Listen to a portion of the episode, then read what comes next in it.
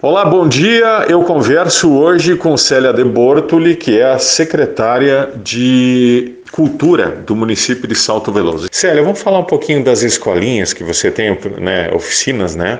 A gente tem o hábito de falar escolinha, não deixa de ser uma escolinha, lá onde que aprende o violino, a pintura.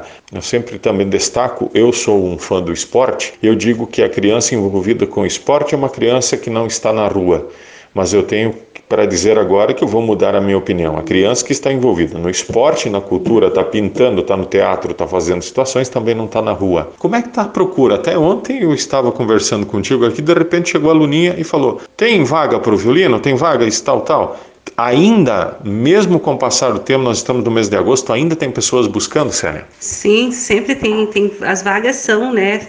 De algumas oficinas são durante todo o ano, você pode se inscrever, principalmente as que são individuais, as né, de violão. Então a gente tem violão, teclado, a banda, a flauta, é, contrabaixo, guitarra, acordeon, bateria e as em grupos, né, que é a banda e fanfarra. Aliás, fanfarra, vem novidade, pessoal. A gente fez uma parceria com os bombeiros, que a gente tinha fanfarra tradicional até 2012. Depois, é, Salto Veloso há muito tempo deixou de fazer o desfile 7 de setembro, mas o pessoal andou ficando com saudades. E a gente tem muito equipamento de fanfarra. Até aconteceu o edital, né, de contratação e a gente conseguiu renovar o contrato. Então, nos próximos cinco anos, nossos professores estão, né, com um contrato garantido garantido, a gente conseguiu manter a mesma equipe, que é uma equipe de profissionais, todos com curso superior e muita experiência.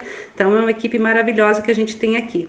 Então, é, pessoal que tem interesse em fanfarra adultos, numa parceria com os bombeiros, a gente vai ter uma fanfarra nova. Os bombeiros vão participar, né? Vão fazer as inscrições, o pessoal vai se cadastrar lá. Em breve a gente vai né, é, anunciar essas, essas vagas e o horário que vai ser essas aulas e a prefeitura entra com um maestro. E a gente vai, né? A gente tem uma porção de equipamentos de fanfarra que estão parados, né? E a gente vai retomar essa atividade da fanfarra. Então, voltando, a gente também tem o artesanato, violino que a gente retomou, temos teatro, e dança, diversas oficinas de dança, além dos corais, né? São é o infantil e o juvenil. Então, no total, em 2020, a gente tinha 800 vagas. Né? 2021, em função da pandemia e da redução, é, caiu para 400 vagas. Mas 400 vagas com 250 alunos, porque tem alunos que faz, fazem cinco ou seis oficinas. Então, é, dá sempre só é difícil se conseguir matrícula nas que são tipo dança, que está trabalhando com uma coreografia ou teatro. Mas como já foi a apresentação setembro, já passou o mês da cultura e agora a gente começa a pensar em fim de ano, então essa é uma boa época de, né, de voltar para as oficinas, tendo vaga, né, por causa da restrição, né, do espaço. Então esse ano ficou um pouquinho mais difícil. Então, eu também, eu também sou como você. Aliás, a minha formação é psicologia e para mim a arte é prevenção. Isso aqui sempre foi, antes de mais nada, um espaço de saúde, de saúde mental. O ser humano precisa criar, precisa desenvolver seu potencial criativo e esse é um espaço que a gente tem para isso. Tem custo para as crianças? Não. É, o, o, custo às vezes é de algum material, de acordo com a oficina, mas a gente procura facilitar a aquisição, a compra, né? Às vezes a gente até intermedia, porque às vezes não encontra tudo no município. O que a gente tem é um carnezinho de contribuição voluntária, que o nosso Conselho de Política Cultural controla, mas ele tem um valor assim: se faz uma oficina é 7,50, faz duas, 10,50, e vai aumentando 2,50. Paga se quer.